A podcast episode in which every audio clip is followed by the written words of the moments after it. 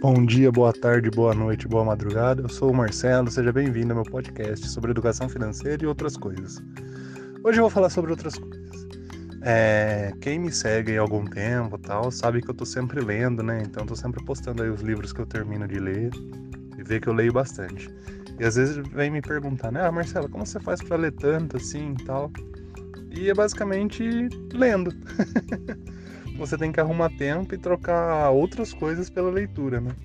É, leitura é um hábito, então é igual fazer exercício, fazer dieta, dormir direito tal. Você precisa criar o hábito. Para quem nunca leu nada, é lógico que não vai ler três horas por dia. Então o que eu indico é começar devagar, ler aí 10 minutinhos, pega alguma coisa que você gosta, né? Um esporte, história em quadrinho, enfim, assunto que mais te agrada e começa com isso. Com o tempo você vai se acostumando, daí os 10 minutos viram 15, viram 20, viram meia hora.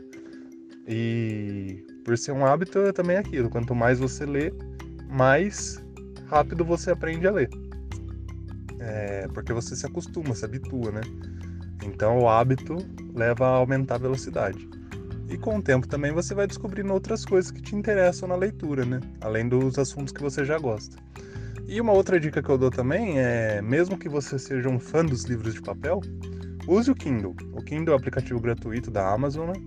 Uh, você pode baixar ele no celular, no computador, ou comprar o no tablet, ou comprar o, o Kindle, né, o aparelho mesmo. E qual que é a vantagem? Ah, tô numa fila aqui, sala de espera do, do médico. Só tem aquelas revistas velhas de 20 anos atrás.